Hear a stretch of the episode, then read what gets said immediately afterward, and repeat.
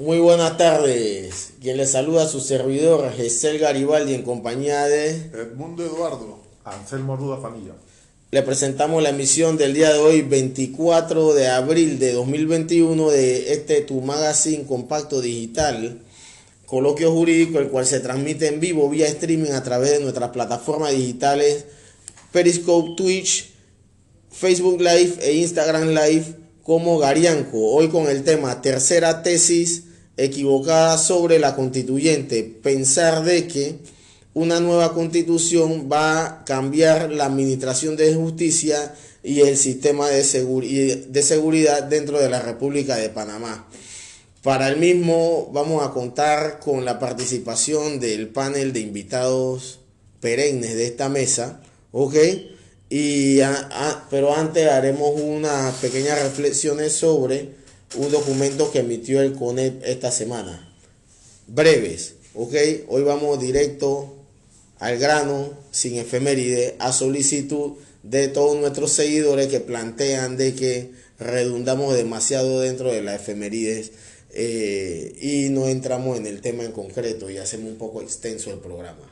¿Qué opina usted, don Mundo? Estoy de acuerdo. De pronto algo muy sucinto más que todo. Claro, claro. pero tampoco nos toma media hora hasta 45 minutos. No, lo que pasa, lo que pasa es que tú sabes que, que, que frente frente a... Lo que pasa es que los pelados hoy en día, la gente quiere informarse de los problemas estructurales de la sociedad vía TikTok de 30 segundos o de un minuto o en los estados de, del WhatsApp. Entonces es difícil, ¿no? La, la, la labor es titánica. Estamos claros de, que la inmediatez crea esa, esa necesidad de todo más rápido y que hablar de antecedentes quita tiempo y es un poco complejo. Pero yo creo que, la, que el debate podemos hacerlo sin necesidad de ser tan, tan amplio y tan profundo para evitar más que todo cansar. Porque mira, mira, mira yo recuerdo, y le hago un preámbulo, una luz de cordial para, para, para, 30 segundos. para preámbulo de, 30 segundos. de 30 segundos. ¿Cómo ha cambiado la forma como la atención del público se tiene? Usted recuerda antes los discursos que se daban de cualquier figura en el mundo tardaban de 45 minutos a una hora y después venía un proceso de discusión y de debate que duraba otra hora. O sea, una transmisión de tipo tomaba una hora, dos horas. Hoy día la televisión y esto de redes sociales y la inmediatez de internet ha hecho que se reduzcan simplemente a 10 a 15 segundos. O sea, se cumple la tesis famosa del, de aquel publicista norteamericano Andy Warhol, que decía que en el futuro 15 minutos será el espacio de la fama de todos. porque eh, ha hecho de que sea tan inmediato que debates como qué pasó ayer, qué sucedió en el pasado, las razones, las causas, a una gente les cansa. Pero sigo creyendo de que conocer la profundidad de los temas implica también conocer sus antecedentes. Claro, yo estoy de acuerdo contigo. Justamente por eso a veces prefiero mejor guardar silencio porque siento que cada día nos están atrofiando más la mente. Pero el silencio da complicidad en el mundo. Ah, pero el silencio da complicidad y la complicidad de esa es la que trae los problemas que estamos viviendo hoy día. Justamente por eso no viene el interés. Hablamos que en esta semana hablamos fue el Día de la Tierra, del planeta Tierra. Pero hablar del planeta Tierra involucra muchas cosas. Entre esas muchas cosas, ¿qué, qué, qué es lo que sucede? Todo el mundo puso como un eslogan de un, de un mundo con, una, con un árbol encima y, una mano abajo cuidándolo, pero a partir de eso es mucho más complejo que eso. Mucho más, y, y, y, lo más triste es que nos está llevando hacia la propia autodestrucción. Bueno. Pero es que el, tema tierra es bastante amplio y, y, extenso, o sea. Pero a eso vamos, Garibaldi. O sea, si tú me hablas de tierra, un agricultor se imaginará un una parcela de, un pedazo de tierra. Si tú me hablas a mí de tierra, yo de una vez me vienen los signos de dólares a la cabeza, porque la tierra es dinero. O sea, entonces si tú me dices el día del planeta Tierra, yo digo... No, no es dinero, es riqueza. Es riqueza, pero El, el, tema es que, o sea, pero, pero es fungible. ¿Ok? Es fungible. Pero al final de la historia, o sea, nos rasgamos la ropa por la tierra, que esto, pero estamos imbuidos en toda una vorágine de la propiedad privada sobre la tierra que nace producto de el egoísmo del ser humano, porque al final de la historia, la tierra de quién es? ¿Quién hizo la tierra? Ah, entonces, ¿por qué yo le voy a dar un precio a algo que no es producto de mi creación, no es producto de mi intelecto ni de mi ingenio?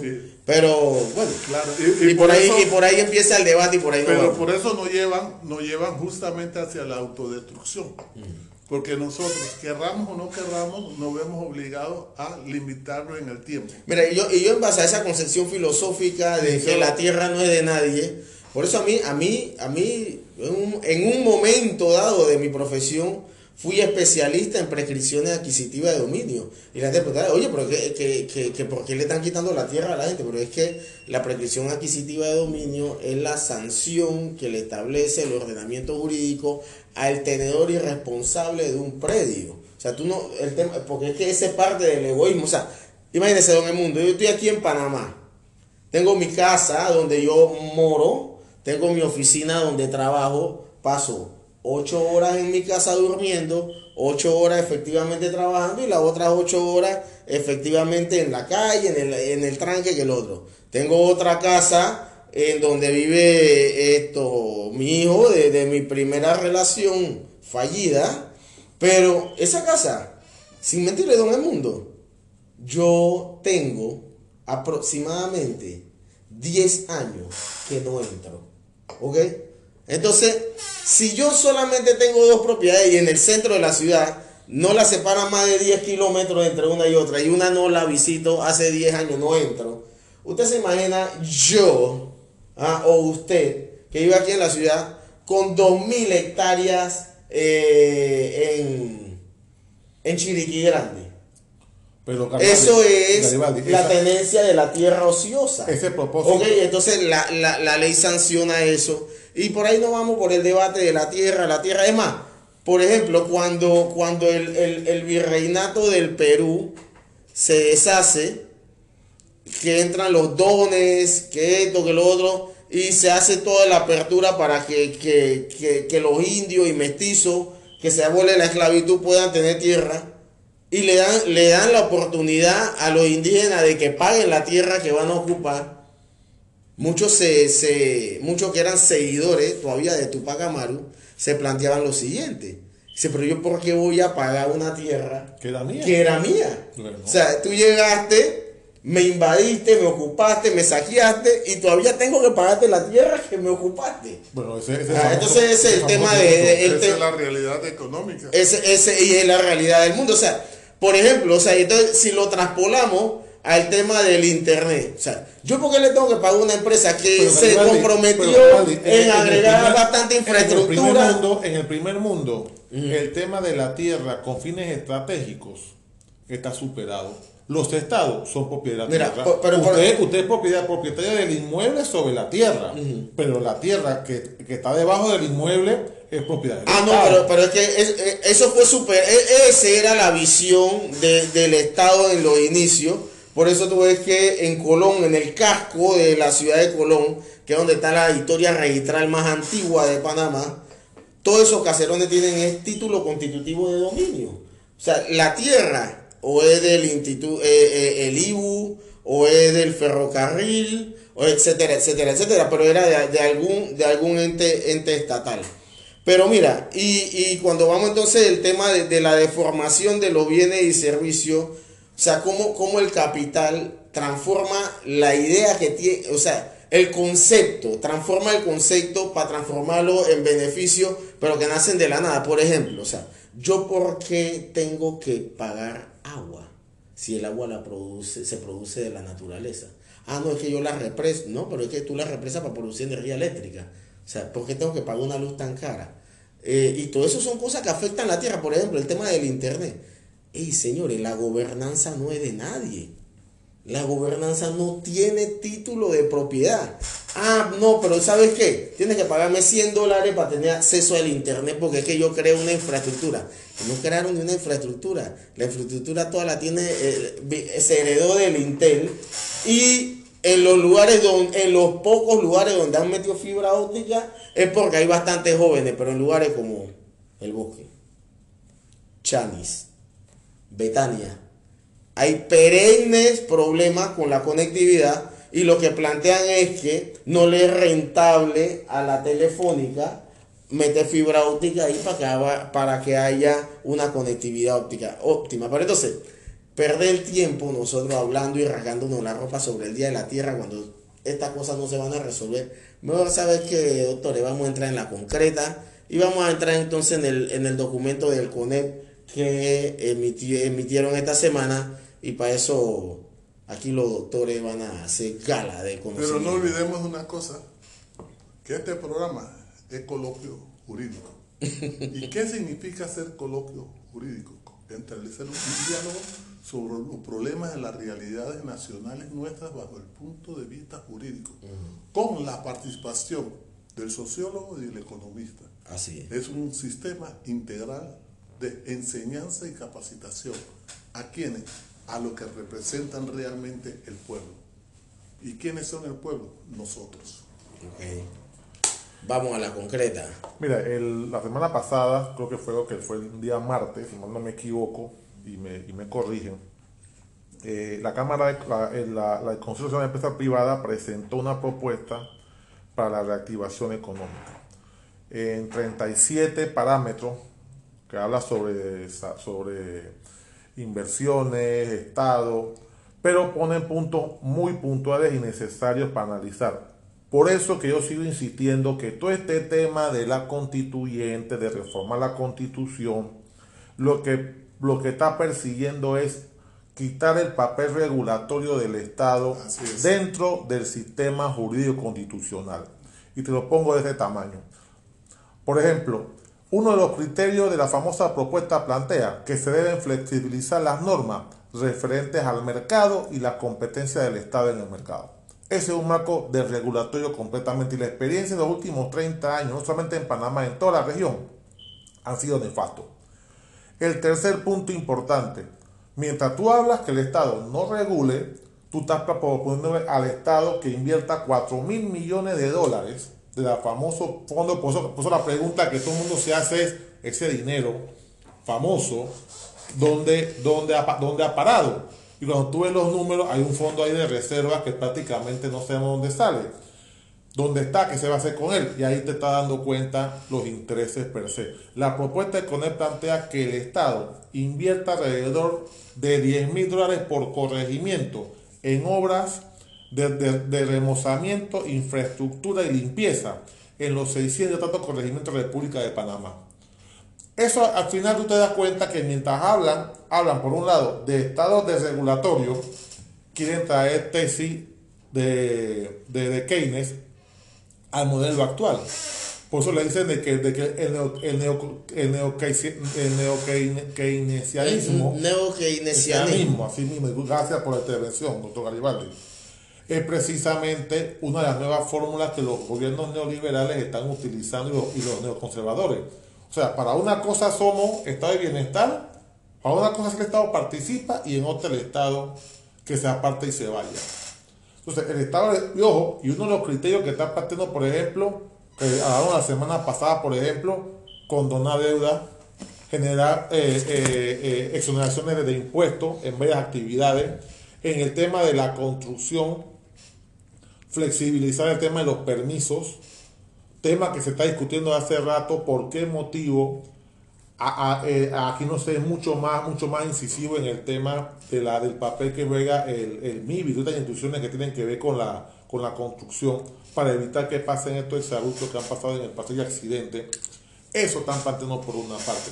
Y el otro más interesante, creemos, creemos, pero creemos que es necesario pero una pregunta, pero tú estás hablando que el Estado intervenga de una manera en la economía, pero en la otra, por ejemplo, están planteando que se reduzca la planilla estatal.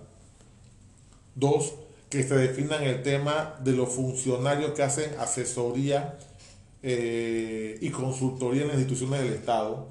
Claro, para poder presentar esa, esos recursos pertenecen entre las empresas privadas, a los costos pero, pero, pero, pero, mira, Anselmo, eh, en cuanto al tema de la planilla estatal, o sea, eh, el, el, de verdad, verdaderamente que está abultada. Verdaderamente que está abultada y, y yo creo yo tengo una visión. No, no, mira, no, no, no, mira, te voy a decir, te voy a explicar una cosa, mira. Si el trabajador, el servidor público, rindiera, ah, sus ocho horas hombre de trabajo, como lo hace en la empresa privada, donde tiene aquí un rifle apuntándole para votarlo, si no lo hace, te aseguro que tuviésemos, redujéramos la planilla estatal y, y, optimizaríamos capital de trabajo. Mira, por ejemplo, tú vas, tú vas, mira, tú vas a, por ejemplo, ayer, ayer viernes, voy al, al hospital del niño, saco una cita, Dice la señora masticando chicle y, y, sí, mírame, hay que buscar el expediente. Mire, señor, los expedientes hoy en día, en la mayoría de los hospitales son electrónicos. O sea que eso es nada más cuestión, métete en la base de datos, manda el expediente, pónselo en la computadora, en la red, al, al doctor. No, pero acá todavía tienen este sistema anacrónico para justificarte 3, 4 mensajeros. El expediente demoró dos horas en llegar. ¿Ok? En un edificio de cuatro pisos. Y si tuviese con la desidia con que iba ese mensajero a llevar ese expediente, pidiéndole permiso a un pie para mover el otro. Ey, ey, señor, ese tipo en la empresa privada hace ese trabajo de ipso facto en 15, en, 15 minutos lo sumo. Pero ¿qué sucede? Tenemos un pocotonón de normas ¿ah?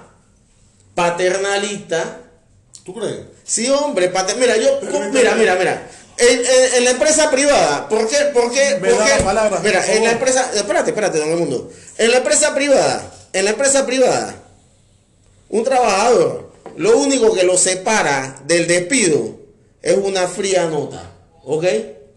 En el sector público, a un trabajador, lo que lo separa del despido Ah, no, un proceso, que esto, que lo otro, que hay que probarle la falta, que el testigo, que es. Ey, no, señor. No, negativo.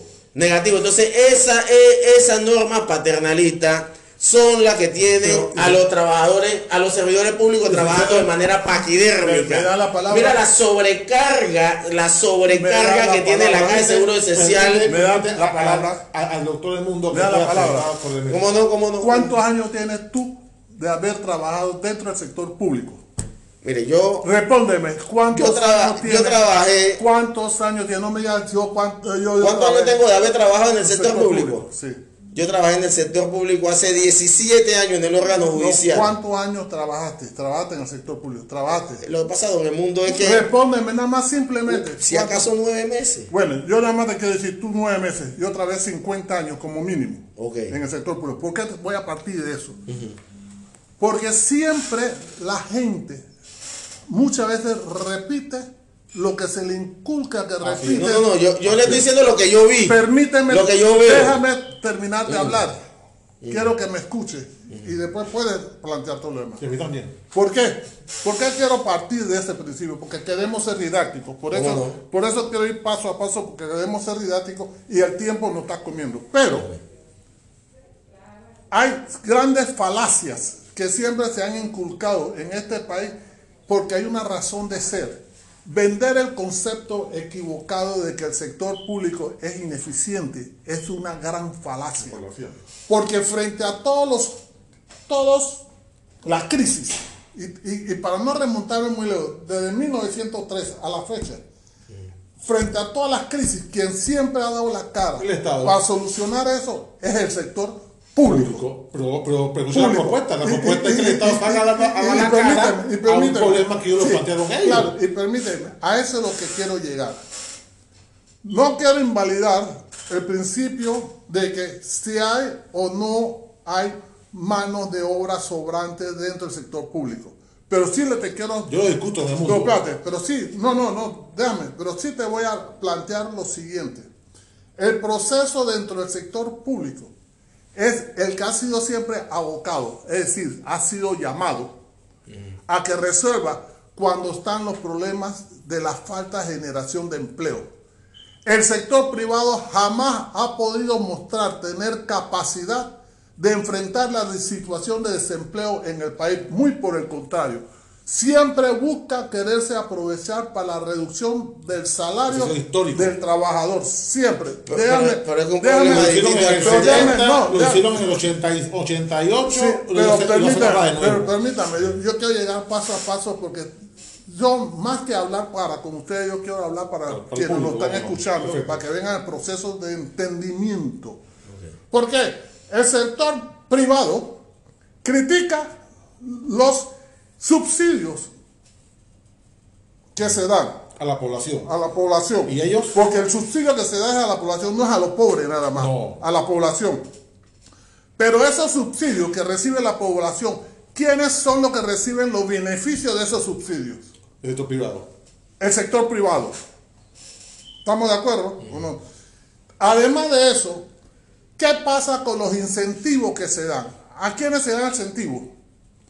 Privado. Al sector privado. ¿Y quiénes sacan beneficios de esos incentivos del sector privado? El sector. El sector privado. ¿Y, den- ¿Y quiénes dentro del sector privado? Los dueños de los negocios de la empresa, no el trabajador que forma parte del sector privado. Ta- Estamos, estamos, hay que ver esto. Estamos claros. ¿Por qué lo quiero ver? Y voy a hacer un ejemplo bien evidente y planteado, porque todo está en función de los intereses. Panaport, la gente, la, y cuando digo la gente, se le está enseñando a criticar la postura de los trabajadores de Panaport que están demandando por un salario mínimo. Y le ha caído encima los empresarios creando siempre el temor de que vamos a ahuyentar a los inversionistas de afuera que no van a venir cuando es una gran falacia porque vienen a Panamá porque Panamá le da las mejores oportunidades Lo, lo que pasa, afuera lo que pasa con los trabajadores por Dé- dé- Déjame terminar de, de- de hablarle, por favor. Y, y- y por qué quiero plantearte esto y por qué me quiero tomar la palabra? Porque justamente el desconocimiento lleva justamente a la gente cada día más hacia la ignorancia. Cuando el compañero aquí ha planteado la propuesta de la CONEP, justamente esa propuesta de la CONEP es como una gran contradicción, porque si tú dices que el sector público es ineficiente, ¿por qué tú como CONEP no le dices, ve acá señores, yo traigo esta propuesta que representa 4 mil millones de dólares y nosotros en la CONEP tenemos el capital para hacerle frente a eso? ¿Por el qué, Estado. por qué no lo Entonces ellos están pidiendo que el Estado lo, lo ponga a través de qué forma? Como siempre, a través de los subsidios. ¿Cuándo a ti te han hecho un levantamiento de decir cuánto representan los incentivos que se da al sector privado? Mide, mide los incentivos que se le dan al sector privado versus los subsidios y te vas a dar cuenta que hay una gran aberración ahí sobre eso. Observe, observe los criterios, mira, en punta, para poder mover la economía, tú le quieres hablar de energía. Mira las ideas que plantean. Revisar todas las políticas y estrategias del Estado relacionadas con los subsidios del sector. Ojo. Ah, porque ellos quieren que ellos sí les toque y a los demás no. Mejorar la, competitividad de los precios de la electricidad.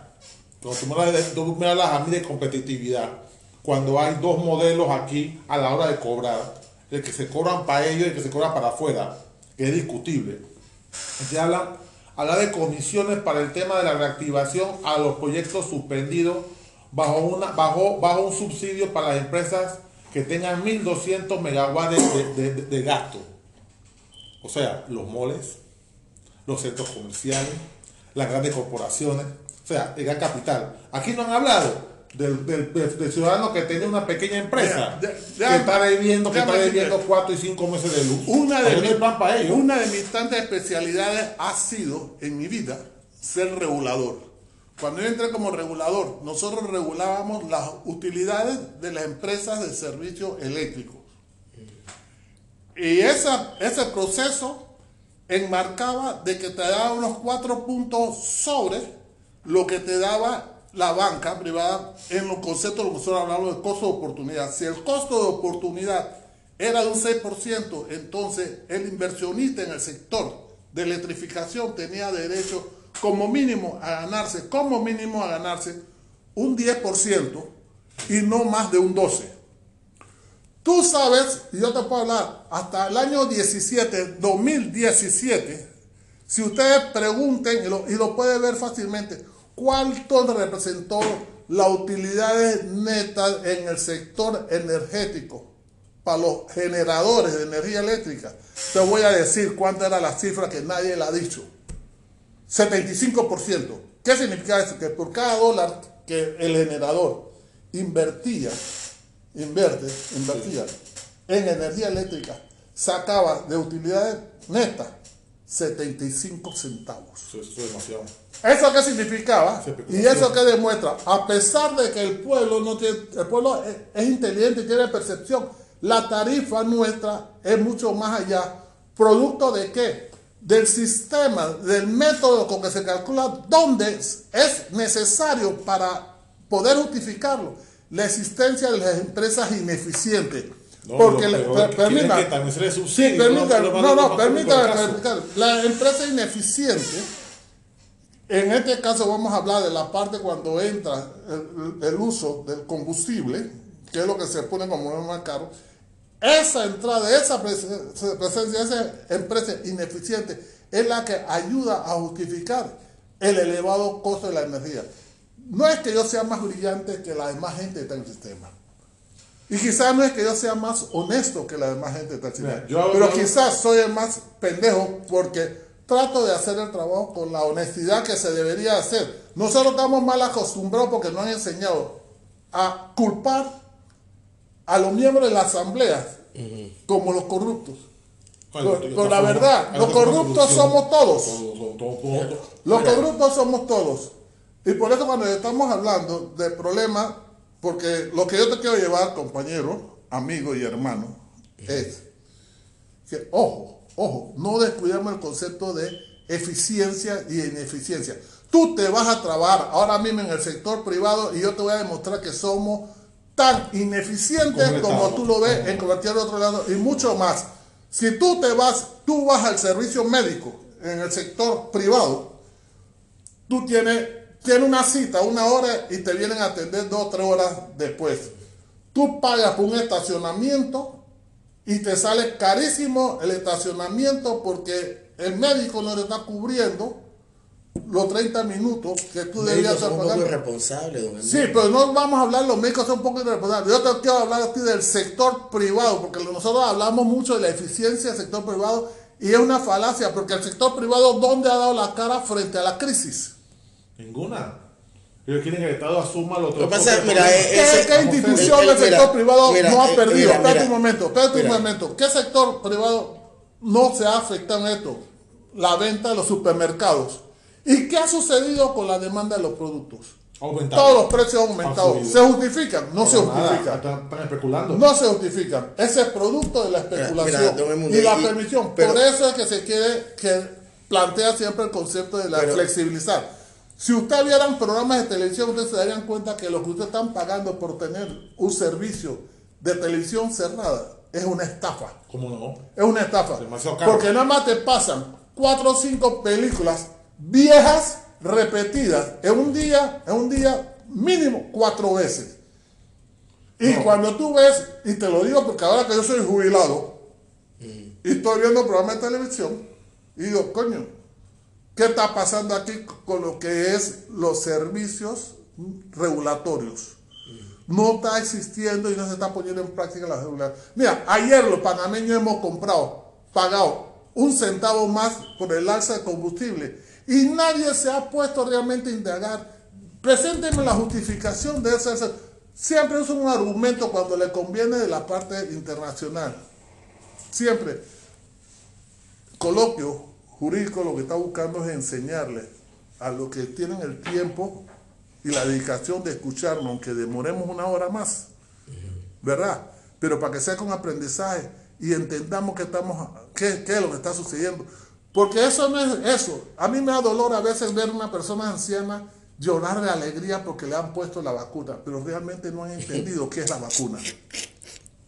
Es una gran verdad. No, y están hablando que nosotros no tengamos que hacer otra Y- y- vacunación masiva de Y, nuevo. yo no, y yo no he invalidado, yo no invalido la presencia de la vacuna, pero lo que no se le ha hecho ver a la persona que esta vez estamos pagando para hacer conejillo de India. Eso no se le ha dicho. Y al decirlo yo me crean y me cae la gente encima. Mira, y no es que yo estoy en desacuerdo con la Edmundo, vacuna. mira, pero, pero estoy en mira, desacuerdo cuando no se dice la verdad del porqué de las mira, cosas. don Edmundo, pero mira, a- al final el CONEC puede plantear misa, ¿ok? Puede decir lo que ellos quieran, ¿ok? El tema es que el Estado se haga eco, pero mira. No, adem- señor, pero- no, al final no, no es que pueden sin misa, porque hay el error nuestro. Porque ellos se imponen y no están. Sí, pero, no, eso pero, es lo que pero sucede no, no, todos no, los yo- días. yo- yo hermano. entiendo- no, no entendemos ese tema, que se pueden imponer. Han acabado con el sindicalismo en la pero, República pero no, Panamá. pero es que el problema es Han que, destruido el es que eh, ese es el punto que te quiero tocar, o sea, para que el empresario destruya un sindicato necesita un juez de trabajo que se haga eco de su postura. Entonces nosotros tenemos Pero observa las palabras Escucha, escucha, escucha, escucha, escucha. Mira, aquí se plantearon, se reformó el código de trabajo 7, 8, 9 veces vía decreto. Y se va a seguir reformando vía decreto mientras sigan las medidas sanitarias que no se puede salir todo el mundo a la calle para que la gente no proteste.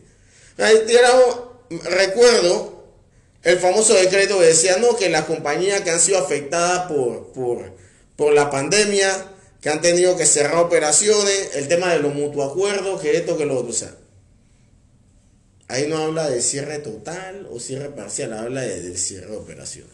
Y que los mutuos acuerdos tenían que ser, ser entregados 48 horas, con 48 horas de anticipación. Mujer discapacitada, ¿ok? Un banco, es un hecho público y notorio que aquí en Panamá los bancos en un momento determinado no abrieron, no abrían, no abrían todos los días, Así es. ¿ok? Además de que no abrían todos los días, tenían horario, hora- hora- escalonado. horario escalonado. Y además del horario escalonado, no estaban trabajando a su máxima capacidad. Ese decreto aplica ahí. Aplica ahí. Presentamos la solicitud de reintegro. ¿Ok?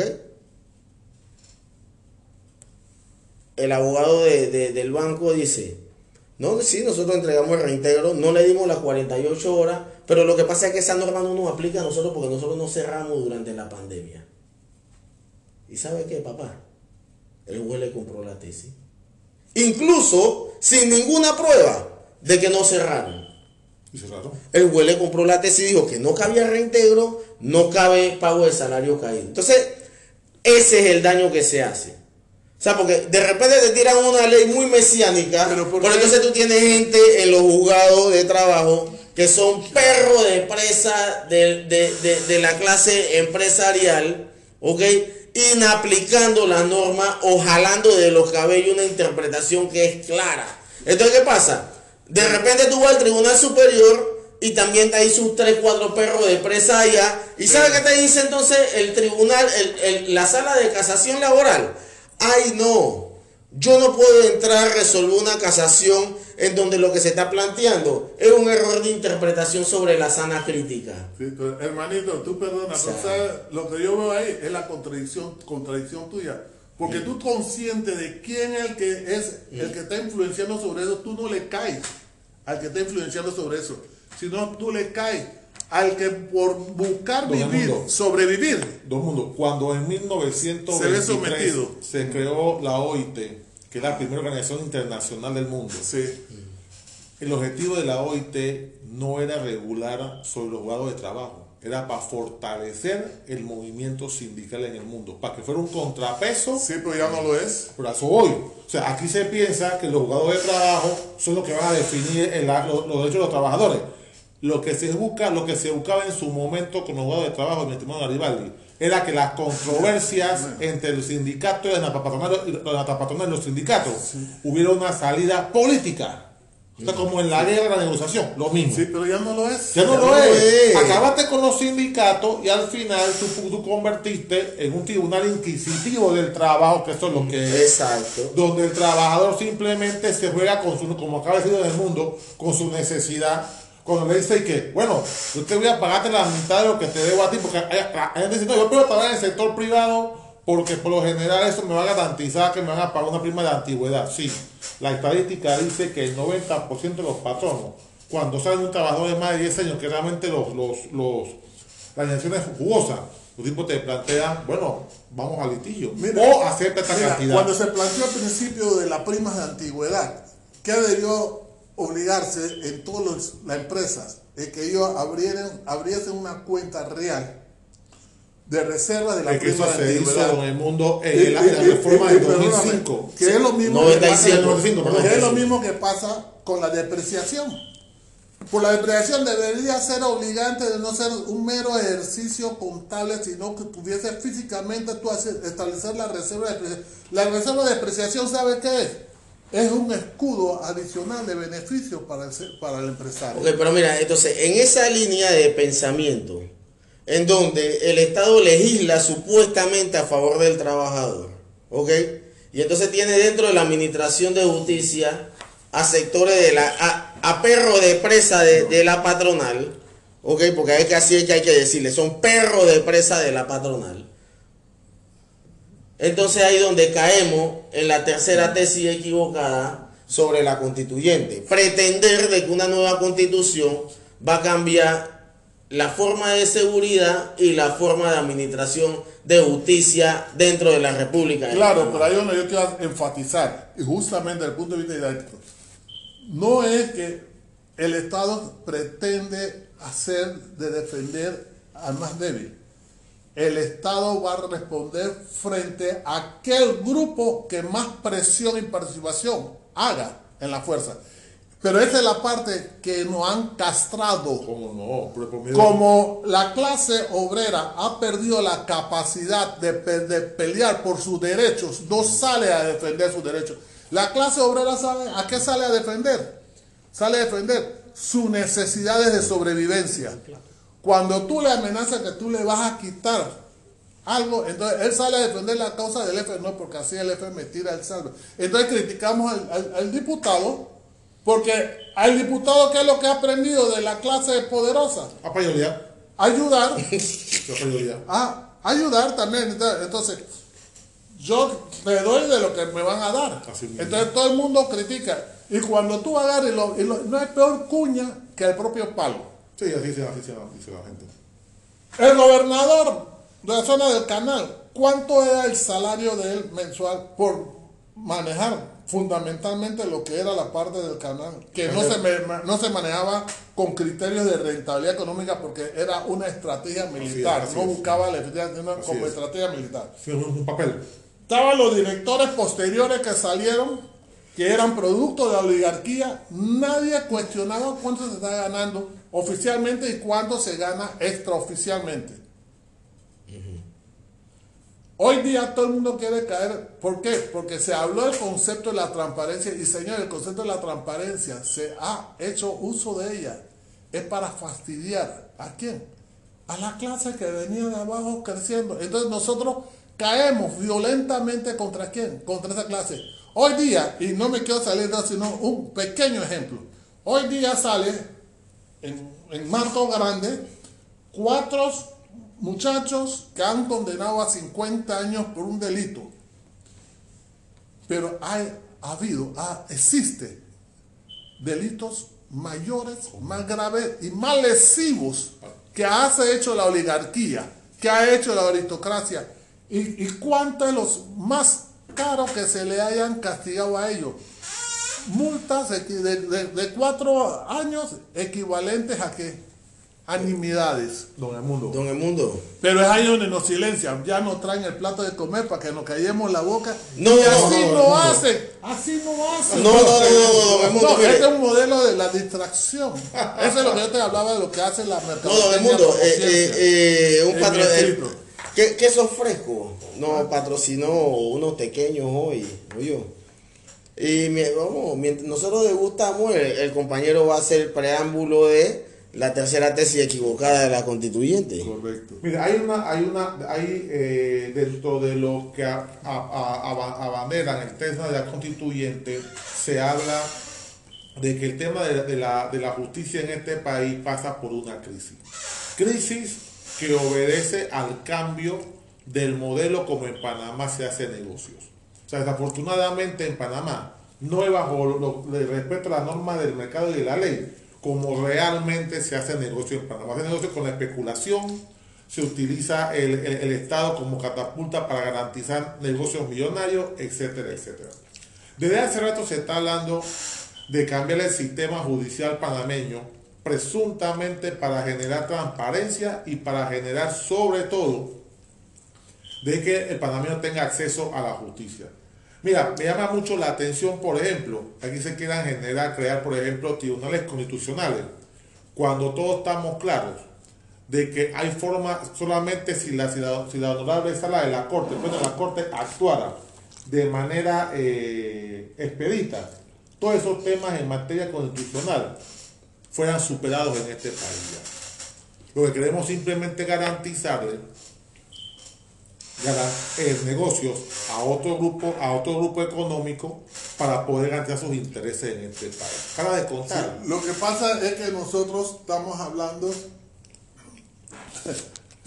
me río. Porque no queremos tener presente una gran realidad. Es un problema de actitud del ser humano. Si tú quieres hacer transformaciones sin querer tocar la actitud del ser humano, las transformaciones es sin ningún resultado positivo. Porque si nosotros como ser humano no cambiamos nuestra actitud para mejorar, seguiremos con el mismo vicio, porque siempre buscaremos la fórmula para destruir el sistema. Pero el mundo, ¿cómo tú puedes cambiar las actitudes si no está en la educación? Ah, el, secreto, eh, eso es cierto. El secreto es, que allá donde vamos. de todas las sociedades en, distintas partes del mundo crear estos saltos cuantitativos. Trata en de materia, compañero, porque el tigre está aquí. En materia, en materia económica y social, lo hicieron haciendo una reingeniería en su educación pública. Ojo, educación pública. Y aquí todavía se sigue hablando, primero que el Estado tiene que subsidiar la educación privada que no tiene ningún interés de aportar al Estado nacional, salvo ciertos, ciertas instituciones del sector privado en materia educativa. Pero en toda parte del mundo, la educación pública es la que da ese salto. Entonces, para transformar el tema de la justicia, tiene que haber un criterio ciudadano construido desde abajo. No es con una norma. O sea, ¿cómo poder, poder esperar, por ejemplo, que un, educa, que, un, que un ciudadano entienda sus derechos? Usted la semana pasada algo muy interesante. ¿Por qué motivo no se logra, por ejemplo, que se, de que se construya, por ejemplo, se garantice que cada ciudadano panameño tenga una constitución?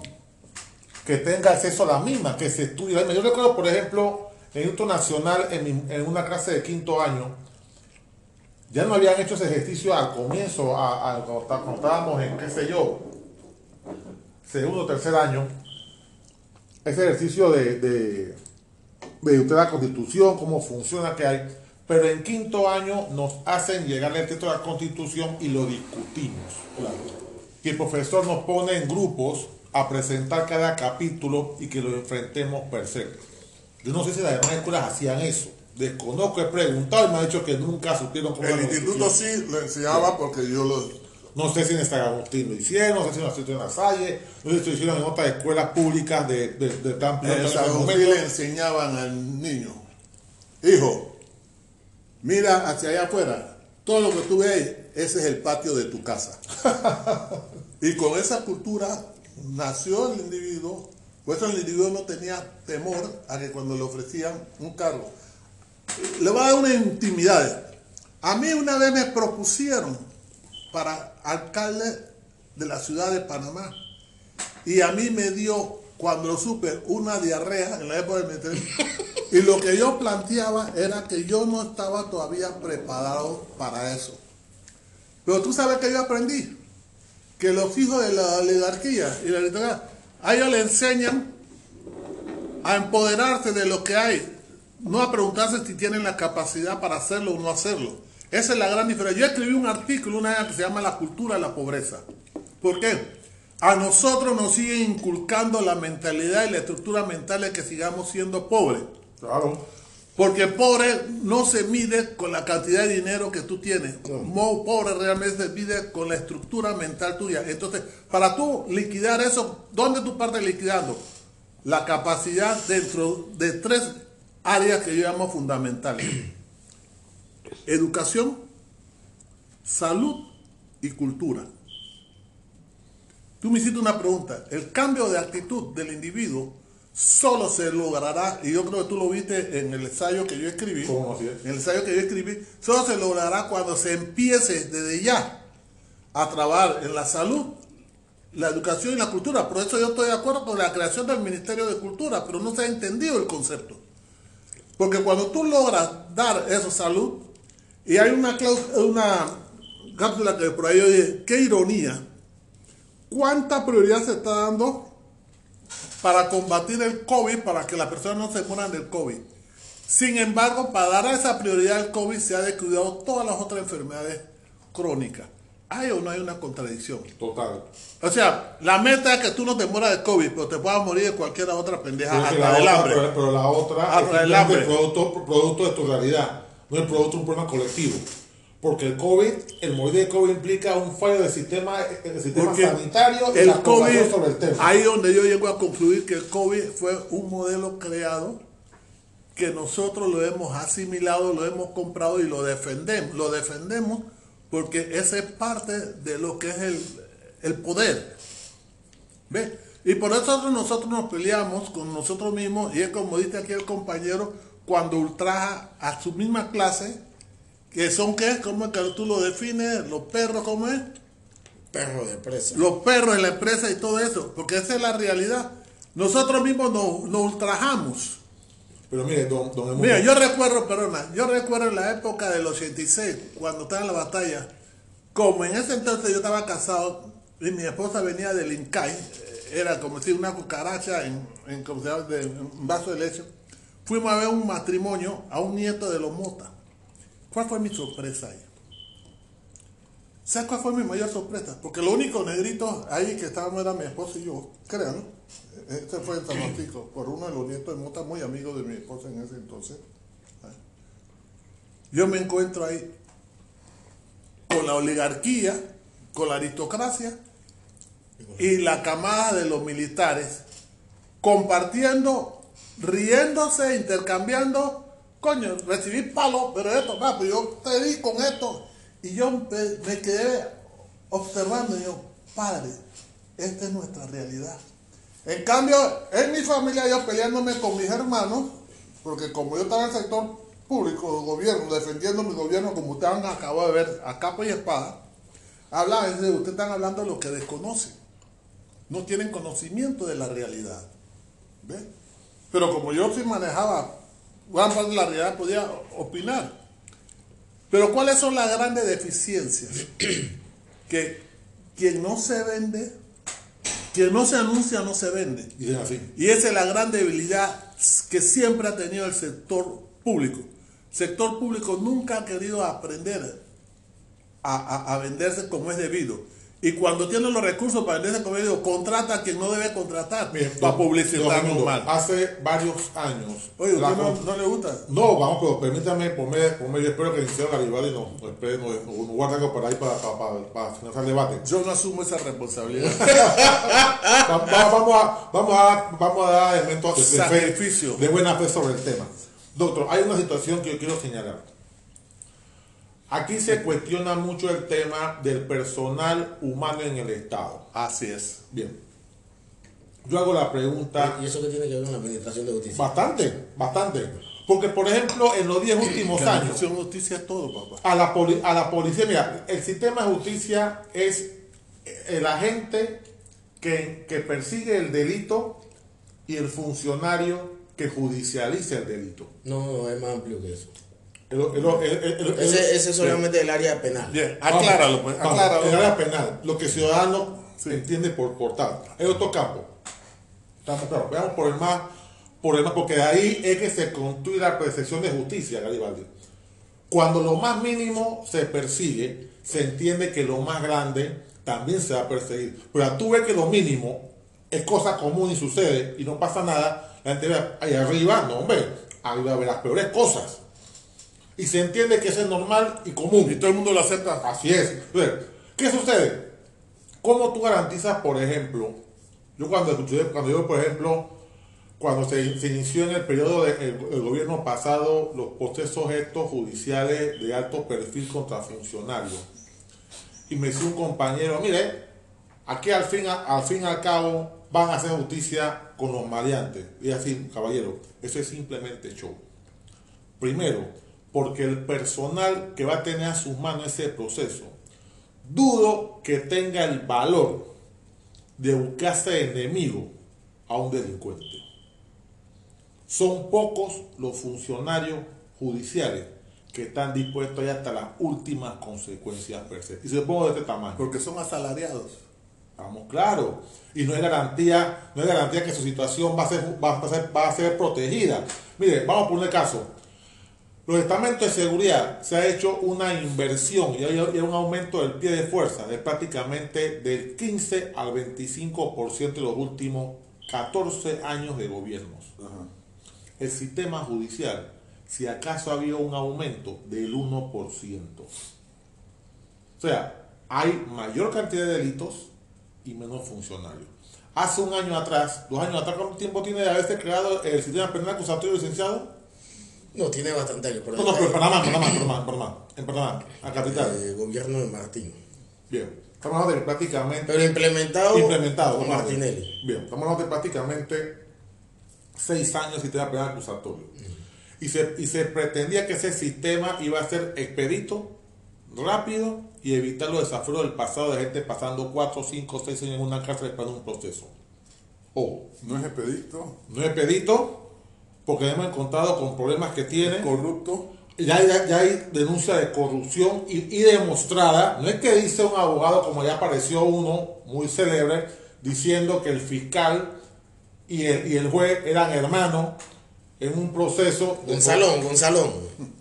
Bueno, No, no me interesa el otro nombre. Lo que ha sido la denuncia que él hace y es válida. Es válida. O sea, en, en cualquier lugar, uno de los dos tiene que declararse impedido. Cualquier dos tiene que declararse impedido o algunos recusar esa situación. Bueno, no sucedió. Entonces, cuando tú te ves esas clases de situaciones, pone en tela de duda el sistema. Entonces, tú eres funcionario, tú eres el mismo funcionario de hace 8, 9, 10, 15 años. Yo recuerdo un muchacho que lo vi cuando yo estudiaba Derecho y hoy día es secretario judicial, de los cuales casi 8 o 9 dedicó a la base de Derecho siendo funcionario interno allí y tiene el mismo salario. No, que el problema es que hay que esperar que el hombre salga en la, la- la- la- Ojo. la- Tiene el mismo salario, pues no necesariamente el mismo ingreso. desconozco. Lo que tengo que decir es que se, le nota no, encima, se le nota encima la Es, situación, es software. en la situación de que el hombre con mucho esfuerzo se ha graduado. Eh, eh, eh, claro, pero lo que es que yo hago la pregunta a recalcar- todo el mundo. ¿Usted piensa que ese funcionario tiene Yo- interés de buscar justicia Por- por eso te digo. su situación profesional por ha sido eso, mancillada? por eso te digo, por eso te digo, porque yo quiero que no caigamos también en, en- en- en- en el error ese de pensar que si tú logras nivelar y ajustar el salario, logras eliminar su tendencia a ser corrupto. No, no. No, no, no. Mientras más gana, más gasta. Sí, esa es una tesis que yo sostengo y que muchos economistas me están queriendo rebatir. Que es la misma tesis que yo planteo. Cuando además tú aumentas la política de salario mínimo, tú no solucionas el problema, sino tiendes siempre a agravar el problema. ¿Ves? Entonces, Y- ¿cómo y- podemos y- solucionar y- el y problema? además de eso, ¿Cómo el- elimina la creatividad Claro, y ¿cómo el podemos, claro, ¿cómo podemos solucionar el problema? Justamente en entrar en el proceso de la educación fundamental. Primero con la salud, segundo con la educación y tercero con la cultura. Y ese es, ese es el, el, el, el, el curinga, como dice en, en portugués, el pivot. El topic center. El pivot para lograr salir de este atolladero en vez de lo que nosotros estamos plan- planteando de, del cambio de la Pero constitución. usted dio, usted dio un clavo el punto de, del aumento del salario versus lo que se espera del funcionario o del trabajador. Los estamentos de seguridad, y disculpen, en los últimos 10 años han recibido permanentes ajustes y, re- y replanteamiento de situación personal Y son menos eficientes. y, y son menos eficientes.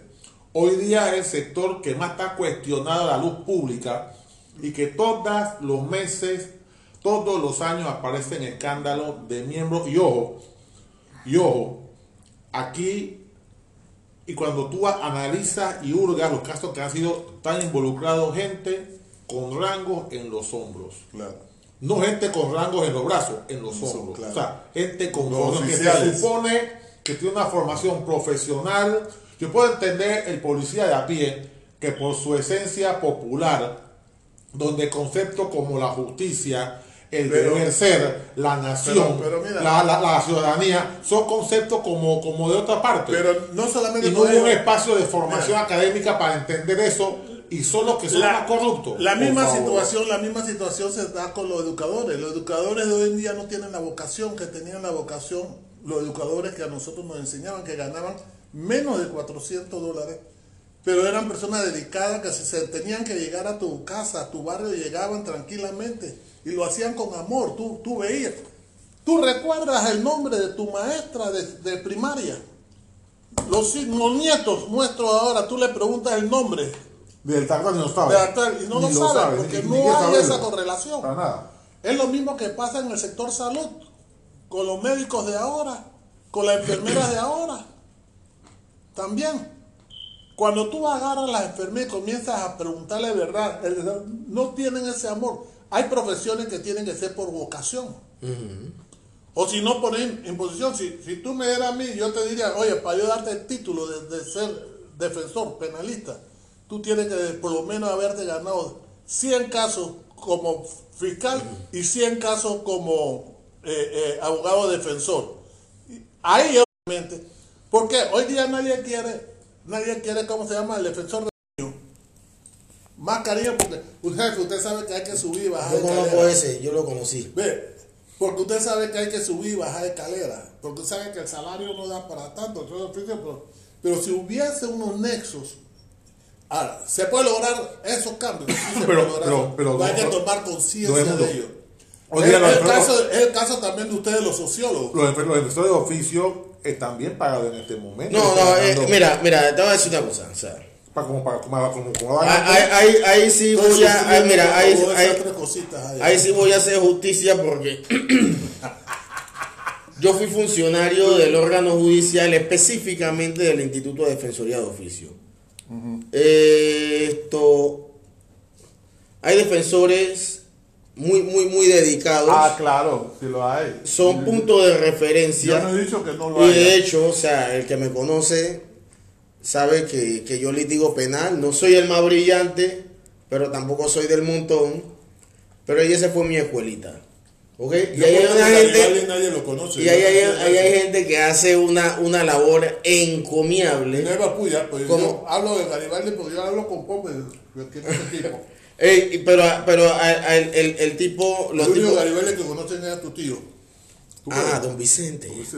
Ey, que yo lo tenga en la gloria. Eh, entonces, eh, se hace un trabajo encomiable, son personas dedicadas a la investigación en materia penal. Es más, de hecho, o sea, si yo en algún momento de mi vida llego a tener algún problema penal, o sea, yo me busco un abogado, estos litigantes para la etapa sumarial.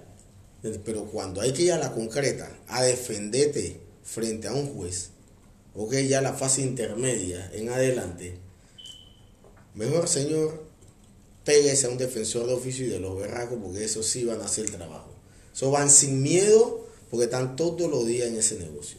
Pero entonces, cuando entramos en el tema de la administración de justicia, mira, lo único, lo único, lo único que yo le compro a esa tesis es la necesidad de un tribunal constitucional. ¿Pero por qué? Y te paso a explicar, mira. La Corte Constitucional, en donde existen en todos los países del mundo, ¿ah? es parte del sistema judicial, pero es como el escalón más alto para revisar cualquier actuación de cualquier sala de casación de, de la República. De la República. Entonces, pero, ¿qué pasa? Aquí en Panamá nosotros tenemos esto, o sea, tenemos cuatro salas, ¿ok? La sala civil, la sala penal, la sala de negocios generales y la sala de lo contencioso administrativo y casación laboral, ¿ok? Pero cuando ellos emiten una resolución esas salas, lo único que te queda, lo único que te queda es un amparo de garantías constitucionales contra la resolución de esa sala. Y ese amparo, como son entes que tienen eh, mando y jurisdicción dentro de la República de Panamá, lo tiene que resolver el Pleno. ¿Y quiénes hacen el Pleno? los mismos miembros de la sala son compañeros de trabajo y el tema es que un amparo de garantías constitucionales en contra te genera responsabilidades civiles y puede hasta penales por extralimitación de función y abuso de autoridad. Entonces no tenemos un mecanismo de revisión independiente de las resoluciones de las salas de la Corte. ¿Me entiendes? Porque, eh, ¿qué pasa? Por ejemplo, te ponen un tipo eh, a resolverte un amparo, pero el tipo es especialista en materia penal, el otro es especialista en materia civil, el otro es especialista en negocios generales, el otro es especialista en contencioso administrativo o laboral. Ninguno es constitucionalista. ¿Ok? Que es quien tiene que hacer el desarrollo. Entonces nosotros no podemos tener, ¿ok? Porque ¿qué pasa? Cuando, cuando tú presentas un amparo de garantías constitucionales, tú desarrollas y amplías una de las garantías fundamentales contenidas en la Constitución. Y esa resolución, ¿ok? Que reforma o modifica, no, esa, esa resolución que interpreta a ese, esa garantía fundamental se convierte en parte del bloque de la constitucionalidad en sentido amplio. ¿Por qué? Porque está desarrollando una norma constitucional en, interpretación. No la reforma, pero sí la interpreta. Entonces, vamos más allá. La sala del, tercera de lo contencioso administrativo. Si tú presentas una, una demanda contencioso administrativo de, de, nulidad contra una ley, tenemos que una sala, una sala, una sala de la Corte Suprema de Justicia puede decretar o no la nulidad de una ley, decreto o reglamento y esa resolución va a afectar el bloque de la constitucionalidad en sentido estricto. Entonces nosotros tenemos que separar peras de manzanas. ¿Me entiendes? nosotros no podemos tener a la misma gente que tiene que aplicar la ley inaplicando ley. Eh, eh, pero, hago la ¿ah? pregunta, decretando si una ley es. los abogados valientes para asumir ese compromiso? Bueno, pero es que ese es parte del problema. O sea, de que hay gente capaz, la hay. No, la hay, pero digo valentía. Usted puede ser capaz. Ah, usted, tiene, usted, tiene, valentía para actuar. Hay gente que es valiente, pero quizás tú le desconoces su valentía antes de su capacidad.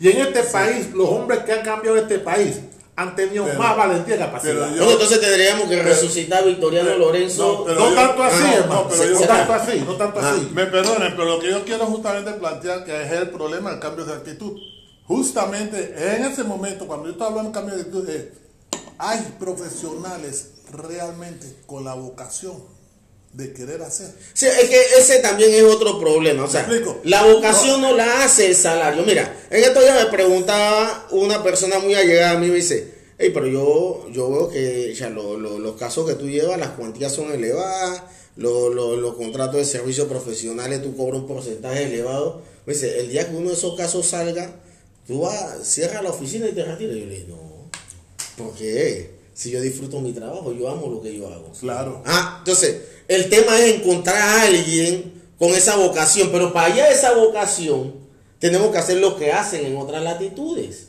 Señor, si usted quiere ser en otras latitudes fiscal, usted además ese abogado tiene que pasar un curso especial para ser fiscal. si usted quiere dedicar y tiene que tener los méritos. Si quiere estar en la judicatura, ah, ah, si quiere estar en la judicatura, tienes que, además de ser abogado, pasar X cantidad de años. Por, eso, por, no, pero. obispo papa, por eso, por un proceso. exacto, un proceso de transformación intelectual y académica. Mira, por ejemplo, el, el tema de los 10 años que, establecí, que establece la Constitución. 10 años de ejercicio de la profesión de abogado mayor de 35 años para poder ser magistrado. Eso no, para mí no es ah, suficiente. no, claro que no es, ser abogado, no es suficiente. No es suficiente, porque, ¿qué pasa? En otra hora en otra hora, antes del 2003, cuando había eh, 8.000 abogados, ¿ok? Un abogado de 10 años de ejercicio ya podía tener una idea clara, amplia y diáfana de qué era lo que pasaba en un tribunal de justicia. Claro. ¿Ok? Porque además los tribunales eran más estrictos.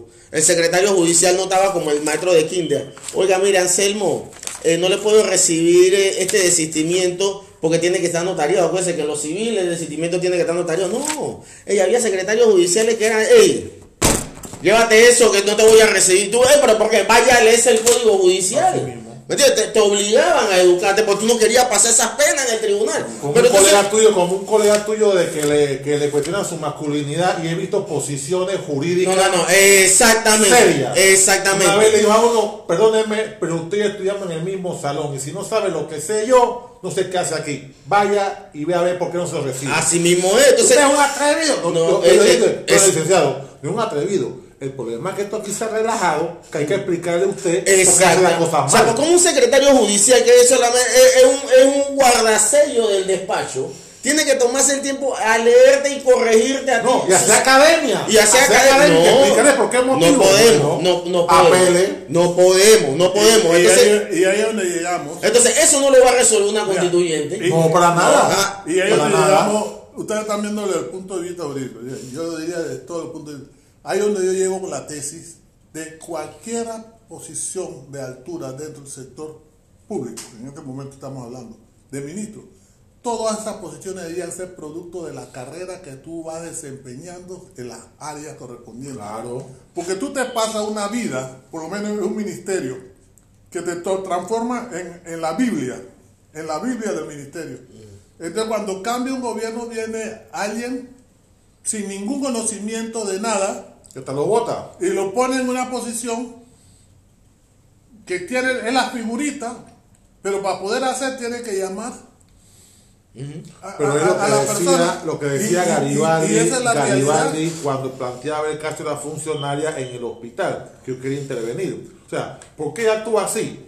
Uno, porque llegó a una conclusión que para qué me voy a matar por ser la diferencia si a mí nadie me premia, que eso es malo.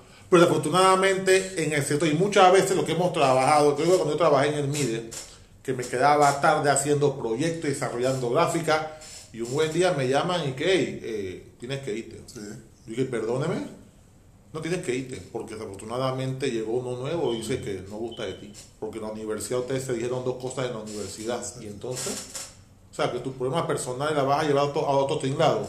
Y así se Así trabaja en el Estado. Claro, por- porque, porque es que el ¿Qué trabajador. qué gana por- tú Porque es una institución es algo es que- distinto. Bueno, pero, pero el, el, el, el problema es Y es que que se queda Garibaldi, asume una actitud de. Porque hay otra realidad. de VV. hay una realidad. Ahora me explica lo, lo de VV. Hay un problema, hay un problema. Llega un ¿Tú momento. consumes huevo? eh, claro, como no en el desayuno. Huevo. Entonces, el huevo más huevo, Más huevo. como hablar de toledano aspirante. Ah, ya, con perdón. con Ya entiende ahora de VV. Gracias, gracias a todos en el mundo por, por Hay que ser didácticos. Hemos aprendido algo nuevo hoy. Hay que ser didáctico. Así es. Yo voy a- yo voy a decir, esos son un, un- No, mira. concepto. Pero de que se Garibaldi es el siguiente. El que se queda, cuando ve a aquel, llega a una conclusión. No, yo no voy a pasar esa clase de malos momentos. Así mismo y yo voy a asumir una actitud de que, normal, como me dio una vez un compañero en un, en cuando tuve una institución del Estado también como jefe, y me dice que jefe, usted tiene que asumir una actitud como la palmera. Y que como soy con la palmera, Sí, cuando sopla el viento, para un lado va y para otro lado se mueve. Así Yo dije, o sea, yo tengo que bailar la vara. Pero de otro, ¿qué vamos a hacer? Mi hermano, esa es la gran verdad. Yo entiendo esa posición porque la gente depende de esto para llevar el pan para la casa. Pero cuando yo me acuesto a dormir, yo sueño con las cosas que yo hice mal.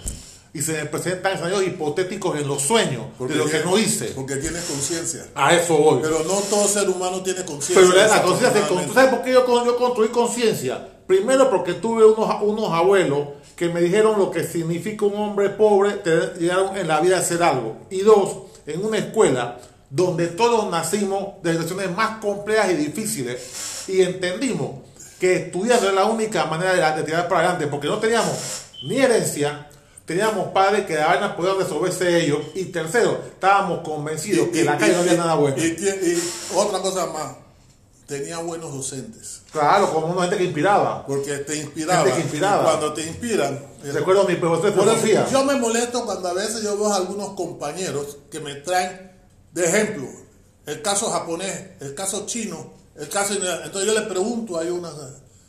¿Cuántos años tiene de existencia China? 5.000 años de sociedad. Japón. Dos- 3.500. India. ¿Cuántos años tiene de existencia Panamá?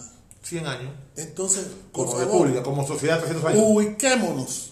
Es como, se desubica el panameño también. O sea, te saca de ejemplo y es que, no, mira. por ejemplo, por ejemplo. Tú eres inteligente, tú vas e- cediendo. ¿ah? Mira, por ejemplo.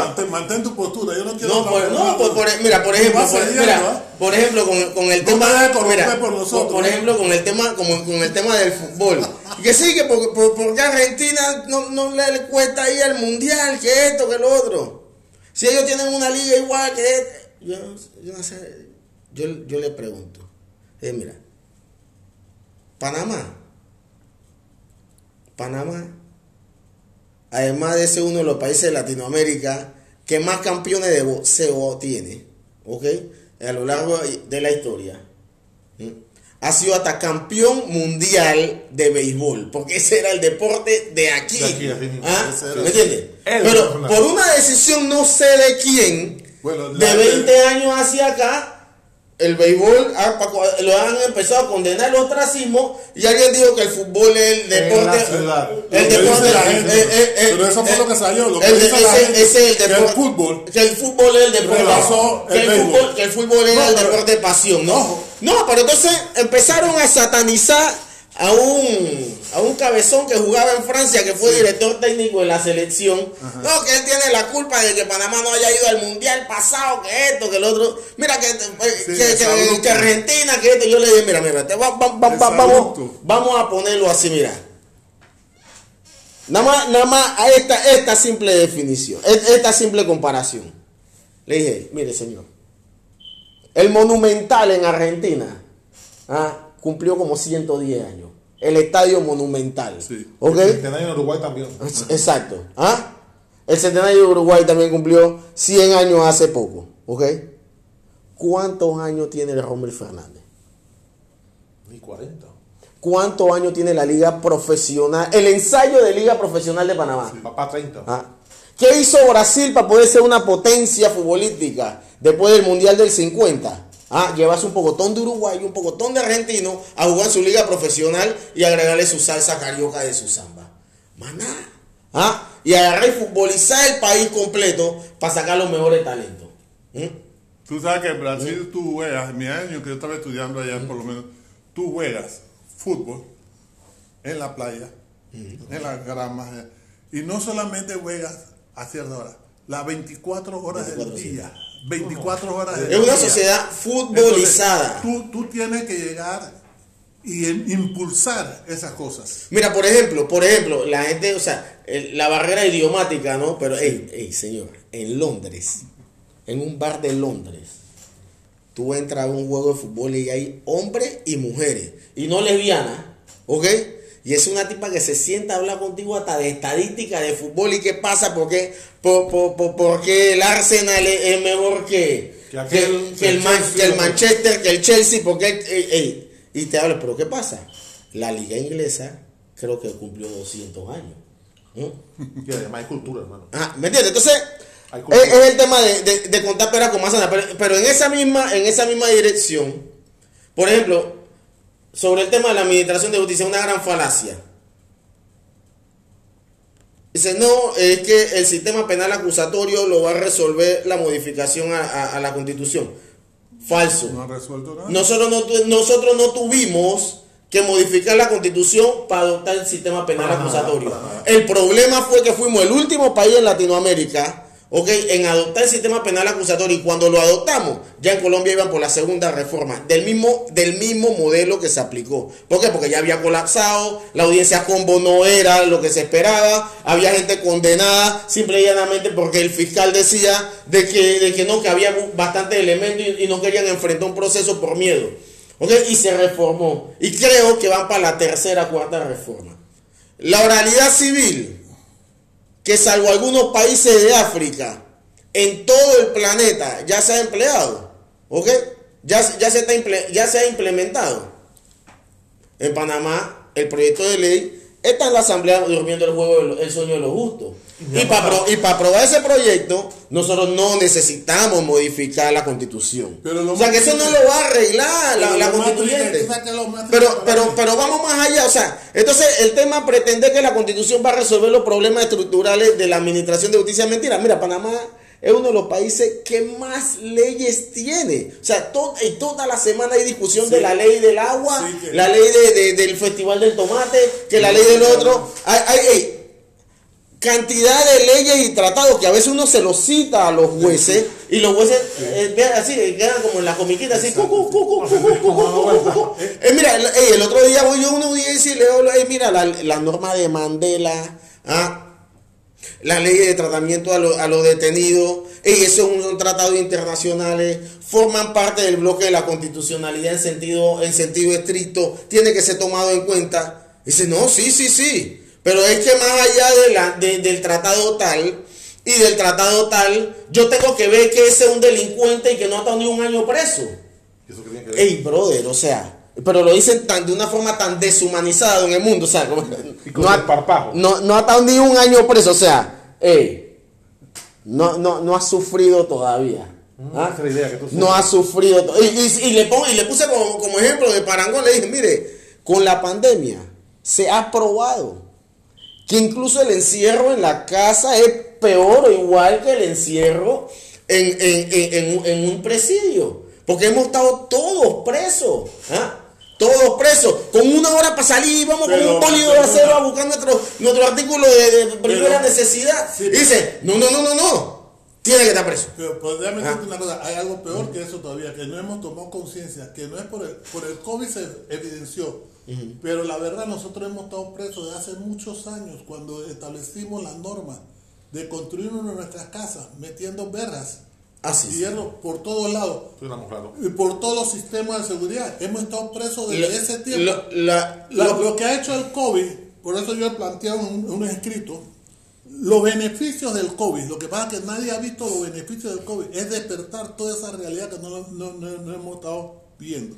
Es que precisamente en el mundo, en medio de toda esta crisis, mucha gente ha comenzado a impugnar esos modelos teóricos y, y, y, y, ahí, y ahí yo quiero venir a caer, no es que yo tenga prejuicio con, con tu colega, pero ahí yo vengo a caer cuando yo siento que el colegio de abogados vino a hacer una postura ridícula, porque yo no tengo otra expresión. Ridícula y media. Quizás quizá porque yo soy otro experto, yo soy experto en administración, de, en administración y presupuesto de empresa. ¿Me explico? Entonces, cuando yo vi el colegio plantear que es inconstitucional el manejo del presupuesto que estaba manejando del sector, yo dije, padre, si ellos me hubieran dicho que ah, han buscado a alguien que lo ayude a administrar sus procedimientos, porque aquí, con el perdón, yo le dije al compañero aquí, para mí es un absurdo, una cosa pequeña, que voy a dar un modelo pequeño. Hicimos un peritaje, el cliente no nos paga a nosotros los peritos, entonces como no nos paga tenemos que entrar, yo no sé qué es el nombre de la Un incidente de cobro. Un incidente de cobro. Bien, entramos ante la corte, porque eso también crea los problemas de las colas. Mm. La corte llega, bueno, la corte no sé, el juzgado, ¿no? El, juzgado. el juzgado. El juzgado da el fallo de que realmente el individuo nos debe la plata. Aprueba la factura y falla de que hay una morosidad en el pago. Y, falla que eso. Entonces, cuando ya agarra eso, bueno, ya está resuelto el problema. No, ah, no, no, hay que presentar un proceso Ahora hay que presentar otro proceso. Ejecutivo. Para mí es un exabrupto. Bueno. Es un problema de tú revisar los procedimientos. Por eso, cuando tuviste mi propuesta, revisar los procedimientos. Por eso, por eso todo el mundo que en Panamá hay, un, hay un submundo en Panamá de cobradores judiciales a punta de pistola. Por eso es que nadie dice que una industria que se ha creado en Panamá unos años para acá es que los famosos sicarios, ya la gente no, vende droga, muy poco hacen eso, se dedican a cobrarle a gente. Mm mándale a fulano, pagale mil dólares, llegale a ese, pistola, el, departamento de Torque. A eso mismo. eso no lo va a resolver una reforma para nada, para nada. Mira, eh, con el tema, con el, tema, o sea, el tema de honrar las deudas. ¿Cómo es posible que para el tema de los grandes bancos y las corporaciones es expedita las actuaciones. Ah, no, es que eso tiene que ver, mira, eso tiene que ver cuando... Pero el ciudadano, ¿cómo? esto, es una aventura. Mira, mira, por ejemplo, por ejemplo, para que, para que lo sepa, para que lo sepa. la jurisdicción municipal Pero lo que yo planteé es el no reino de las mueblerías y los bancos tarjeteros. Sí. Sí. ¿Ok? La jurisdicción de circuito Sí. es el reino de los bancos y las aseguradoras. ¿Por qué? Porque ellos están constantemente, constantemente. Entonces tú ves que eh, hay abogados especialistas en, en- en- en apretarle el pescuezo a... a- Sí, sí, sí, sí. ¿Y al- qué me dice lo de paz? No, bueno, pero- fue es, decir, es- es la empresa de, de, de cobros. No, que a, a veces hay a veces hay sustanciadores involucrados también, Sí. ¿ok? Que no, lo que pasa es ese, ese, ese caso, esos casos son de Anselmo, pero, pero en realidad esa cartera es de, de fulano. Ahora, eso se replica ajá. en. Pero, entonces, pero con el tema de la seguridad pública, nosotros tenemos un título constitucional de seguridad, ¿no? que no ha tenido que ser tocado para hacer aumento indiscriminado a- al pie de fuerza, ¿ah? Para comprar más, más armamento, Para crear, Para- una, para- para, crear una cuasiguera nacional que Pa- para crear una exactamente para para eh, el, el tema de las jubilaciones de ellos es otro tema que está de en otra ley. O sea no se ha tenido que hacer nada ¿me entiendes? ¿Qué, va- ¿Qué queremos ganar con el título constitucional? ¿Quitarle algo? No, sí, No, dale más poder, hermano. Dale más poder. Dale más poder. Claro, pero es que el a poder problema, el problema, el problema de Ah, darle que el problema de darle lo que pasa lo que pasa es que lo que pasa lo que pasa don el Una mundo pregunta en lo que pasa don el mundo es que lo que pasa don el mundo es que Mira, yo, quiero, yo aspiro a ser al candidato. 24 de abril del 2021 ¿ah? Los postulados del príncipe de Nicolás Maquiavelo siguen vigentes ¿ok? de cómo tiene que hacer el rey para mantenerse en el poder el rey no puede tener un ejército de mercenarios porque si alguien le paga más se le van a virar el rey no puede tener un ejército extranjero porque no va con su, la- la- las costumbres y tradiciones de la nación. El rey tiene que tener un ejército de nacionales que le garantice el poder y el status quo. Entonces, ¿cómo tú Y, le ganas? y convencido de que el Pero- rey es rey. Y convencido de que el rey es el Pero- rey. Entonces, pero- a eso asúmale de que para ser miembro de la fuerza pública solamente necesita un bachiller. Sí, Tienes una educación pública deteriorada, vuelta leña. vuelta Pero- leña. pero tiene que- Nadie egresa, pocos egresados de una escuela privada van a querer ser parte de, de- de los mie- miembros de la fuerza pública. Entonces, tienes a un pocotón de gente que- vive en el mental slavery, en la esclavitud mental, disculpen el inglés, que viven en la esclavitud mental y esa es la gente que garantiza el status quo, que sale, que sale, que sale a reprimir como una fiera salvaje cualquier movimiento que ellos piensen que le va a afectar el status quo. Y prueba de ello fue la, la- la- la manifestación del CENIAF. Esa protesta, no, esa protesta era de alguien del status quo, esa nunca se Pero- reprimió. Pero los Sí, trabajadores de la construcción salieron un día a manifestarse fuera del Parlatino, donde estaba la discusión de la reforma, bueno. y le dieron hasta por el cielo de la boca. Pero yo quiero ¿Ah? enfatizar una cosa, que posiblemente el rey no es quien nosotros creemos que es el rey. El rey no es el presidente. No, no, Ah, no, no, estamos no, no, claros, no. estamos Lo que claros. pasa, lo que Sí, pasa, no, no, no, aclararlo. claro, El claro. rey no es- Ahora bien, la- esa- hay, hay- que aclarar. capital. La figura del rey cambió. El rey es el capital, ¿ok? El poder tras el poder. Ahora sí. El establishment, Exacto. ¿ok? La clase. Que ese nunca se la- postula. que ese nunca se ese postula. financia, Ni aparece en televisión. ese financia a todos los partidos. ¿Cómo no? La Claro. diferencia que cada partido, el aporte que va a recibir es en función cómo marca en la encuesta. Así es. La encuesta no se hace para ver quién es el que va a ganar. No, sí, la poner más te plata. a quién se ¿A va a quién poner hay que meterle la maleta? Así es. Entonces, Porque gane quien gane, siempre ellos están ahí. Así es. entonces, doctores, para ir concluyendo, ¿qué me dice don Edmundo de la tercera tesis equivocada? Lo que dice la palabra, totalmente equivocada. Es que yo parto de un principio, recuerden que yo parto de un principio que no tiene razón de ser, esa no es la solución de nuestro problema. Es mentolatum para el cáncer. Ni siquiera es mentolato para acá, desafortunadamente, porque no alivia ni siquiera nada. Ah, Ni el dolor ni siquiera. Sí, no, no alivia. Es que desafortunadamente en eso es que tenemos que hacer énfasis. Lo que pasa es que no tenemos la capacidad de hacer el eco que se requiere hacer para la prolongación. Esa es como la lucha permanente. La lucha permanente. Y mira, te voy a traer para brincar un poquito. Es como ahora yo vi muchos de mis amigos de mi, mi edad contentos por la nueva ley de la prima antigüedad. Y yo digo, perdona, usted no se han dado cuenta de que esa ley necesita ahora el aval del presidente.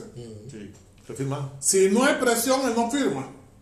Y después el ministro de la cartera, que es el que decide si la paga o no la paga, si hay disposición en el presupuesto, etcétera, etcétera, y etcétera. las discusiones de todo lo demás. Y, la reglamentación, la implementación. La de la carrera administrativa y qué periodo se va a agarrar. Mm. Porque hay varios momentos que se han hecho cambios sobre eso. Ojo, no es que uno sea incrédulo, pero ¿qué es lo que requerimos? Y es ahí donde yo quiero enfatizar. El cambio de actitud mayor participación, porque a nosotros nos castraron esa capacidad. Cuando éramos institutores, lo que nos enseñaban en, el aula de clase era saber protestar, saber reclamar. entonces la función de nuestros padres era seguir trabajando y la función de nosotros los jóvenes era salir a la calle a luchar por el bienestar de nuestros padres. Entonces nuestros padres aparecían después en segundo orden, eh, como el segundo frente. El primer frente éramos nosotros los jóvenes. Así es. Eh, Hoy día nada de eso. Entonces hoy día vemos la misma gente que te coño, vienen a parar calle porque me están interrumpiendo, no me puedo desplazar. Por eso, y como no tenemos esa unión, la unión hace la fuerza. Porque, porque, don el, mundo, porque don el mundo se introdujo en la cabeza de la población de, que tú, de que tú vas a hacer clase media. Todos estamos hablando de la constitución. Y yo tengo meses de estar pidiendo del año pasado ¿Por qué no se ha hecho un despliegue de repartir? lo ideal. Y, vamos a ver sobre qué base vamos a, querer discutir y qué temas cambiar y el por qué cambiar. Mira, eso nos va a llevar a la cuarta tesis equivocada de la próxima semana, que es a mi juicio la que podemos entrar el tema mismo del modelo de, del modelo de Estado que, que la Constitución quiere, quiere plantear. Yo estoy diciendo de que, la, de que afortunadamente el Estado panameño. El Estado como, regulador, ¿no? Sí, como, como, no el Estado como gobierno, es un error. El Estado como sociedad per se. Sí, pero eliminar el principio de regulatorio. El regulatorio. Ese debate, desafortunadamente per se. Mira, y ojo, he escuchado a dos figuras en los últimos 15 días plantear con documento y con base. Esto no es casual. Primero el señor Chapman, que lo sustentó. Juan Jovanel le hizo una, una contra, contradiscusión al tema y salió muy airado el señor Chapman diciendo de que, que tenía para aportar Jovanel elementos personales. Y segundo, el de la Cámara de Comercio, el de, la CONEP, que te hace ver que el tema de la, Mira, hay personas que dicen que ese tema constituyente no va a cuajar. Le puedo decir que mientras se dé pandemia no se va a dar. Uno, porque el Estado no quiere entrar a esa discusión. Pero tarde o temprano, antes que termine este gobierno, le quieren entregarle al que viene las condiciones para salvar el status quo. Hay dos problemas, don el mundo. La, el mundo completo se ha dado cuenta que el sistema es, es desigual. Dos, el mundo se ha dado cuenta que, el, que vivimos en un hilo muy pequeño que mantiene todo de pie. Y el tercer problema que es más triste, que la vida del ciudadano común para el sistema no importa. O sea, lo más triste de todo esto, que ya los problemas no es que nacen entre ya todo es producto de líneas. No, estamos claros, eso, viene de afuera. De instituciones, a través de instituciones internacionales que son justamente sufragadas por los 10 hombres más ricos del mundo, que son los que ostentan el poder. Mira, hoy día yo veo la sinvergüenza como abriendo un apéndice, un apéndice nada más así colateral. Cuando se habla aquí, nosotros abogamos mucho por los derechos humanos. Y yo me pregunto, ¿por qué no se ha dicho nada de los derechos humanos en Haití? ¿Por qué no se ha dicho nada de los derechos humanos en los Estados Unidos? Bueno, hay, Eso hay, en África. Hay un discurso, ¿Eh? hay un discurso ¿Eh? que dio Muammar Gaddafi dos años antes de ser derrocado y que Vidal en, redes sociales y en, internet, les recomiendo que lo busquen, donde Gaddafi debate y discute la filosofía del concepto de derechos humanos y donde dice que el concepto de derechos humanos se construyó hace en 1940 como una salida política a la crisis imperialista que existía.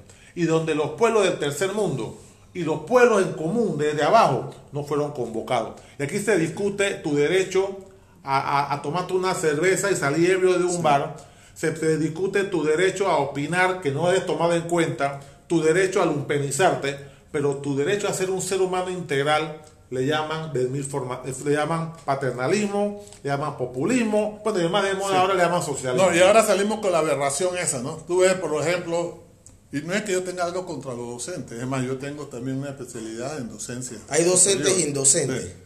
Cuando el argumento ese... O indecente. Que no, lo que yo destinar para el presupuesto en educación es el 6% del PIB. Es un exabrupto. ¿Tú no te dices nada? Lo que yo debo destinar para la, parte, para, la, para la parte judicial, en, salud, y en pintar paredes. En salud. Entonces lo que tenemos es que hacer esto, señores. Hacer docencia. Esto, señores. La docencia esta es para que despertemos. Yo no vi a nadie quejarse por el centavo del aumento del combustible. ¿Sabe por qué? Porque la gente dice, quéjame para qué, porque no nos hacen caso. Bueno, es un error. No, o sea, un centavo. Sí, un centavo, es sumándolo. Eh, eh, eh, el centavo, con un centavo tú llegas a ser millonario. ¿Cómo no? ¿Cómo no? Mira, terminal de buses, el mejor negocio en, las últimas dos décadas. Ajá, ve, entonces, entonces sí, para cerrar, para cerrar. Ahora, hay una cosa que sí me gustaría que deberíamos hacer nosotros nosotros hemos estado haciendo un análisis de las constituyentes punto por punto. Nosotros lo hemos hablado, pero ¿sabe qué? Nosotros deberíamos escribirlo. Deberíamos, sí. Y dejarlo consignado como un ensayo, un documento muy bonito, muy bien elaborado, que sea didáctico. Que sea didáctico. ¿Por qué? Porque el tigre no va a comer y hay que darle herramientas al público para que maneje elementos. Y, que sepa entonces cómo ver, porque el público todavía no se ha dado cuenta. Lo que yo le digo siempre a mi hermano aquí cuando dice que el, pobre tiene poder, ¿no? El trabajador, un trabajador informado tiene poder. Lo que pasa es que no definimos qué es estar informado, porque tú puedes estar informado pero mal informado. Tú puedes estar informado o, estar informado. Cuando tú estás mal informado, totalmente. Entonces, esos son elementos que nosotros tenemos que agarrar y hacer un, alto y replantear. Cada día yo siento esto más sabroso, pero cada día, por ser más sabroso, nuestro mayor enemigo está siendo el tiempo. Sí. Sí. El tiempo nos está acosando. Entonces el tiempo nos está creando problemas de todo índole. De repente un compromiso te quieren enrollar. A mí me quisieron enrollar un compromiso. Yo dije, no, para mí esto es sagrado a ti veo que hoy te confrontar. Entonces, sin darnos cuenta, porque esa es la parte que se trabaja en la, parte de pensar cada día se está viendo más difícil. La casualidad. Don la, no, es casual. La, casualidad no existe. No, para nada, para nada, para nada. Pero pareciera que lo fuera a veces. Y mira qué contradictorio, Ahora que están creando en este despacho un ambiente más agradable, más dulce, entonces nos cuesta más ahora venir, porque ahora hasta para entrar tú tienes que apretar botones. para la delincuencia, Ahora yo le ruego a Dios que el primer bajón eléctrico que cita y se daña uno de esos sistemas, porque, hasta ahí porque no tenemos la cultura del mantenimiento. Yo creo que sí, yo creo que sí, yo creo que sí, Bueno, eh, sin, más, sin más por hoy, nos despedimos de ustedes, de todos nuestros seguidores. Ya saben, si no pudieron sintonizarnos a través de nuestra plataforma, nuestra plataforma en vivo, vía streaming de Periscope, Twitch, Facebook Live e Instagram Live, puede, puede escucharnos en la comodidad de tu hogar a través de Anchor o Spotify. Esto fue Coloquio Jurídico, emisión del 24 de abril de 2021. Y nos despedimos de ustedes eh, agradeciéndole su sintonía eh, y deseándole que pasen un excelente fin de semana y recordándole que un trabajador informado tiene poder. Muchas gracias.